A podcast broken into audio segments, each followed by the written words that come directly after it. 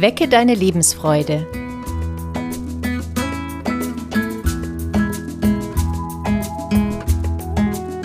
Der psychologische Podcast von und mit Maja Günther und Claudia Morgenstern.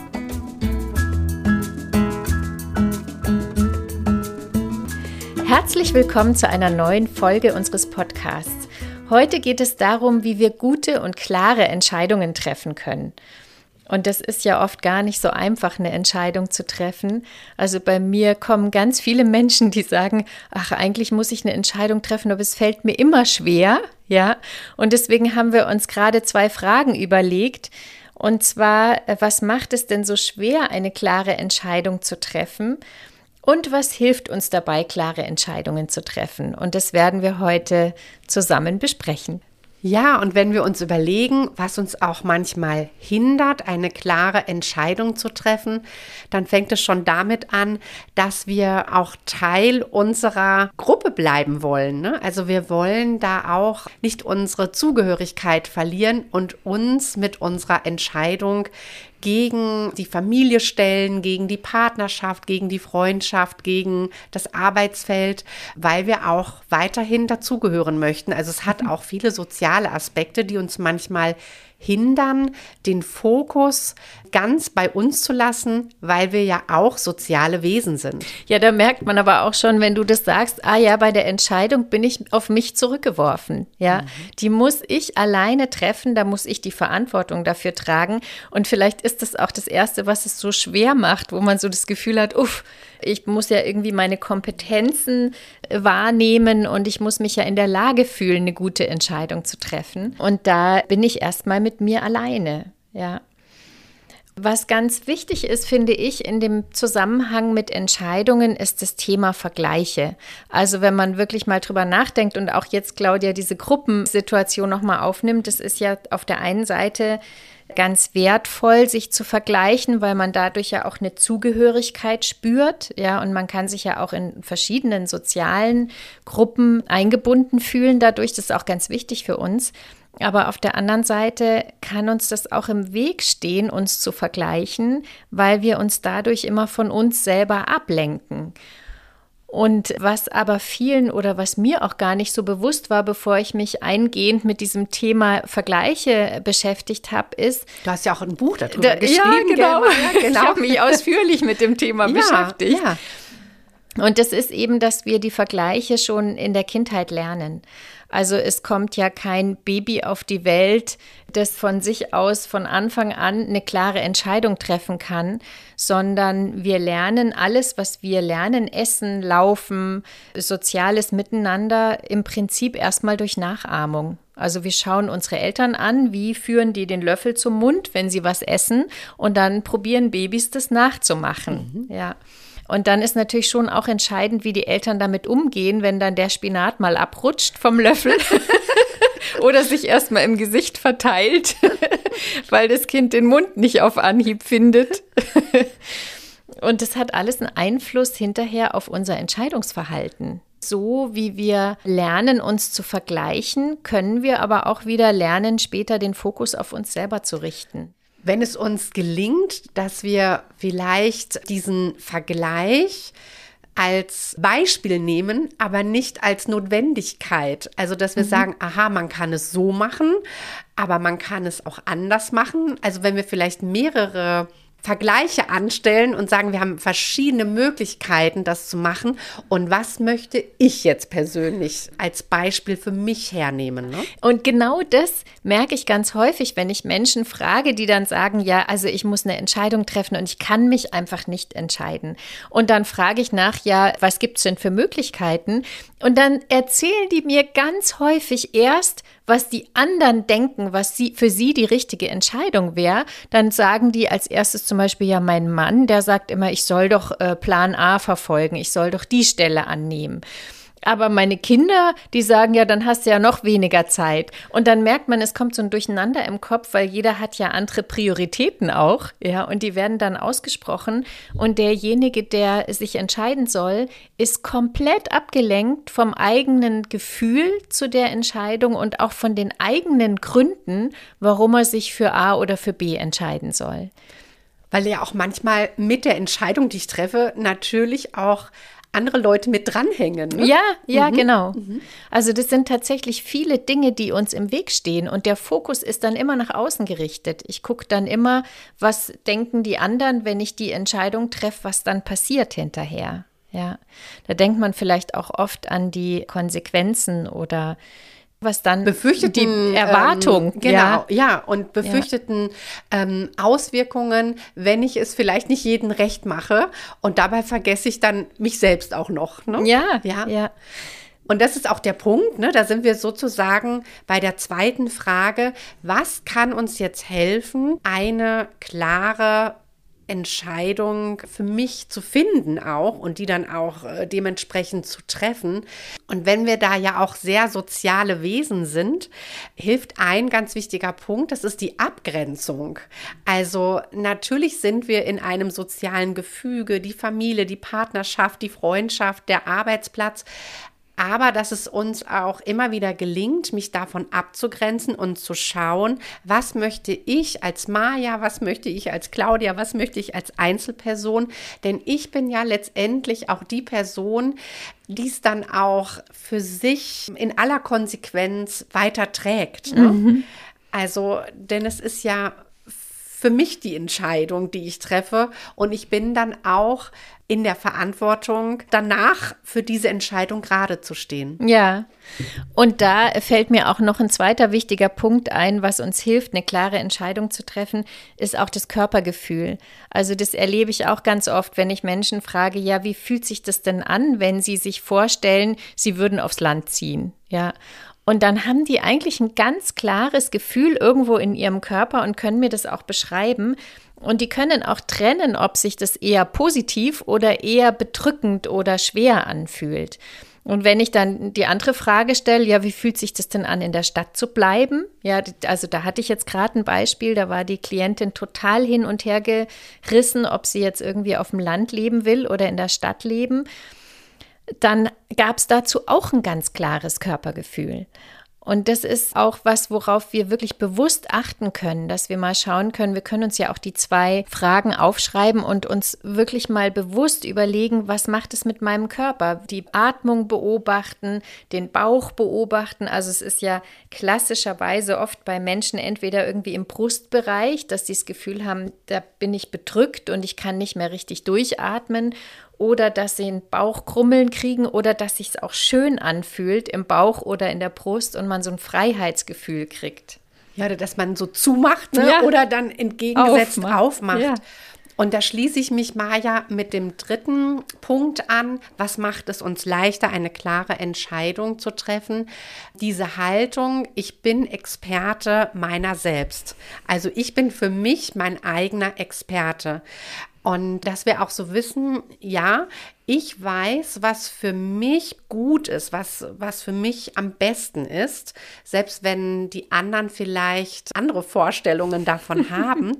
Ich hatte neulich einen Patienten, der hat immer wieder auch gemerkt, dass etwas bei ihm körperlich nicht stimmt und war bei mehreren Ärzten und es wurde leider nicht so schnell erkannt. Aber er hatte immer diese Haltung auch, ja, ich weiß aber, dass etwas bei mir sich verändert hat, dass etwas nicht stimmt und der ist auch wirklich dran geblieben und hat sich da auch nicht abwimmeln lassen mhm. mit seiner Fragestellung und letztendlich wurde dann über einen längeren Umweg wurde aber was gefunden und er ist sich selber so treu geblieben, dass er dieses Wissen hatte, es stimmt bei mir was nicht, auch mhm. wenn es noch nicht gefunden wurde. Ich muss da dranbleiben. Also das war so ein ganz extremes Beispiel von, ich bin mein eigener Experte, ich weiß, was stimmt und was nicht stimmt. Ja, und da mischt sich auch rein ja dieses Körpergefühl, genau. dieses Bauchgefühl, dass ja. man einfach so ein unterschwelliges ja. Gefühl hat, da ist was. Genau. Ja. Und er hatte auch Symptome, aber es hatte noch keinen Namen. Ne? Und letztendlich kam dann irgendwann die Diagnose. Und diese Haltung hat ihm da auch geholfen, für sich die Entscheidung zu treffen, ich bleibe jetzt weiter bei der Suche. Mhm. Ich gebe jetzt nicht auf mit der Suche, bis ich es habe. Ja, das sollten wir alle viel öfter machen, dass wir uns dann wirklich auf unsere Expertise verlassen, weil ja. wir werden ja geboren und wir wachsen mit unserem Gefühl auf und wir sind alle einzigartig. Kein Mensch hat genau das Wissen über mich wie ich selber. Ja. Ich kenne mich am längsten. Ja, genau. Und du kennst deinen Körper am besten. Ja, ja. Ne? ja. Mhm. Es gibt noch einen Punkt, der hilft, klare Entscheidungen zu treffen und das sind die vermeintlichen Erwartungen von anderen, dass wir die mal überprüfen. Und da habe ich ein ganz schönes Beispiel. Da war neulich eine Frau bei mir in der Beratung und die hatte ein neues Jobangebot. Und eigentlich hat sie das total gereizt. Und als ich sie gefragt habe, was kommen denn für Gefühle, was ist denn das Gute oder wie fühlt sich das überhaupt an, dann hat sie eigentlich ganz viel Positives erzählt und hat gesagt, ja, das Team wäre toll und ich hätte Weiterentwicklungsmöglichkeiten. Und das hat sich gleich so nach Freiheit angefühlt. Und sie hat es auch so geschildert. Und ich habe auch gesehen, sie sah saß in ihrem Stuhl und hat so richtig aufgeatmet und dann hat sie von der Stelle erzählt und hat angefangen zu lachen. Also sie hatte so ein Grinsen im Gesicht. Und ich habe ihr das dann auch gesagt. Ich habe auch gesagt, ja, es verändert sich bei Ihnen auch alles. Also Sie sehen auch ganz strahlend aus, gerade beim Erzählen. Und dann waren wir bei dem anderen, bei ihrem jetzigen Job und dann hat sie gesagt, ja, aber eigentlich kann ich das nicht machen, weil ich verdiene viel weniger Geld mit dem neuen Job. Und der alte hat mir so eine finanzielle Sicherheit gegeben und dann haben wir so ein bisschen weiter drüber geredet, mit wie viel sie leben kann und wo so ihre Grenze ist. Und dann kam raus, dass sie ihre Mutter unterstützt, mhm. die in einem Heim wohnt und da auch ganz gut aufgehoben ist. Und das ist auch alles finanziert. Aber sie hat ihr zusätzlich jeden Monat ein Taschengeld bezahlt, damit die Mutter sich besonders schön machen kann. Und die hat einfach Mode auch geliebt. Und die hat sich dann mal eine neue Bluse gekauft oder irgendwie sich eine schöne Blumen für ihr Zimmer oder so. Und es war ihr ganz wichtig. Und dann haben wir drüber gesprochen und dann kam sie auf die Idee, auch ihre Mutter mal zu fragen und mit der mal zu reden und diese Situation zu besprechen. Und sie hat mir schon auch gesagt, also eigentlich habe ich gar keine Zeit für meine Mutter. Ich fahre da immer hin, aber ich muss so viel arbeiten. Ich habe so einen großen Druck die ganze Zeit, dass ich mich gar nicht in Ruhe mit ihr unterhalten kann. Und am Ende kam dann eben raus, dass die Mutter eigentlich viel mehr ihre Tochter vermisst und dass sie sich wahnsinnig gefreut hat, als die Tochter gesagt hat, ich kann dann auch mal am Wochenende mit dir in Ruhe spazieren gehen. Und sie auch gesagt hat, aber das ist ihr viel wichtiger, Zeit mhm. zu verbringen. Ja. Und sie könnte sich ja auch zu Weihnachten mal eine schöne Bluse wünschen oder so. Und dann waren beide ganz erleichtert und die Entscheidung war sofort getroffen. Ja, toll, ne, dass da nochmal dieser Abgleich gemacht wurde. Ja. Was sind denn die tatsächlichen Erwartungen und die eigentlichen Wünsche, die tatsächlich da waren. Und sie hat wirklich echten Druck gehabt. Sie hat wirklich gedacht, okay, also das ist gesetztes Geld, was meine Mutter kriegt, das muss ich bezahlen, sonst geht es der nicht mehr gut. Aber da hat sie gar nicht weiter gedacht, aus welchen Gründen es der Mutter vielleicht dann nicht mehr gut geht. Ja, ja, ja. ja. Und weil du jetzt auch gerade das Stichwort Druck sagst, Maja, komme ich auch zu dem letzten Punkt, was es uns leichter macht, eine Entscheidung, eine klare Entscheidung zu treffen das ist Druck rausnehmen, weil wir uns ja auch immer wieder mit einer Entscheidung so unglaublich unter Druck setzen, weil wir innerlich denken, die ist dann in Stein gemeißelt. Mhm. Aber wir können ja auch eine Entscheidung treffen und in den meisten Fällen können wir auch nachjustieren, wenn wir merken, das stimmt jetzt nicht ganz, ne? mhm. ne? Also oder dass wir sie auch abändern können und den Weg noch mal neu einschlagen dürfen. Und ich finde, das nimmt auch ganz viel Druck raus, dass wir nicht in diesen Kategorien immer denken, es gibt richtig und es gibt falsch, sondern ich treffe die Entscheidung in dem Augenblick mit dem besten Wissen und Gewissen und kann das aber auch wieder abändern. Das fängt damit an, welche Schule ist jetzt vielleicht für das Kind nach der Grundschule die passende Schule. So. Und dann komme ich unter Druck, weil ich denke, ja, ich will meinem Kind jetzt nicht die Zukunft verbauen, wie auch immer. Aber wir können ja in dem Zeitpunkt mit bestem Wissen und Gewissen die Entscheidung treffen, so wie es zu dem Zeitpunkt aussieht. Und dann kann man ja auch nachjustieren, wenn man mhm. merkt, oh, die Schule passt doch nicht zum Kind oder das Kind passt nicht zur Schule, wie auch immer, dass man dann auch einen Schulwechsel vornehmen kann. Auch wenn ich das vielleicht dem Kind ersparen möchte, aber es passiert ja auch in der Zeit ja. wieder so viel, ne? Oder man kann manche Sachen ausprobieren und dann merken, nee, das klappt doch nicht. Ich denke gerade an meine Reha-Patienten. Da überlegen wir uns auch, wie geht es nach der Reha weiter? Und dann überlegt man sich zum Beispiel einen stufenweisen Wiedereinstieg und dann überlegt man sich, wie die Person zeitlich wieder anfängt zu arbeiten. Und das entwirft man auf dem Papier, mhm. so, weil man die Person jetzt gerade einschätzt. Und dann ist es ganz häufig so, dass man im Tun merkt nie, die Person muss noch länger in diesem Stundenmodus arbeiten, weil es sonst zu viel wird. Also mhm im Tun können wir die Entscheidungen auch wieder nachbessern. Ne? Ja, und ich glaube auch, wir sollten unbedingt weg von diesem Gedanken, ich treffe eine richtige oder ich treffe eine falsche Entscheidung, weil wir haben ja sowieso immer schon Angst, irgendwas falsch zu machen. Aber letztendlich ist so eine Entscheidung für mich eher vom Gefühl her ein Prozess. Also ich probiere ein neues Verhalten aus oder ich probiere überhaupt irgendwas zu verändern und ich kann ja nie vorher wissen, ob das eher positive oder eher negative Auswirkungen hat. Das Risiko, das trage ich bei jeder Entscheidung. Aber wenn ich mich dann dafür nicht verurteile hinterher und sage, oh, das hätte ich vorher wissen müssen, ich hätte das alles unter Kontrolle haben müssen und das alles abschätzen, dann kann man das auch als Erfahrung nehmen und dann werden Entscheidungen von vornherein schon viel leichter, mhm. weil dann mache ich mit jeder Entscheidung eine Erfahrung. Ich muss keine richtige Entscheidung treffen, ich kann keine falsche Entscheidung treffen. Ich trage die volle Verantwortung, aber ich muss mich deshalb nicht schlecht machen mhm. hinterher. Ja. Und dazu haben wir auch für euch eine Übung uns überlegt. Ihr könnt euch eine Waage aufzeichnen und in den Gewichten steht ein Ja und ein Nein drin für oder gegen eine bestimmte Entscheidung und da auch mal eure persönlichen Beweggründe zu sammeln. Ne? Was geht da in die Ja-Schale rein? Was geht in die Nein-Schale rein?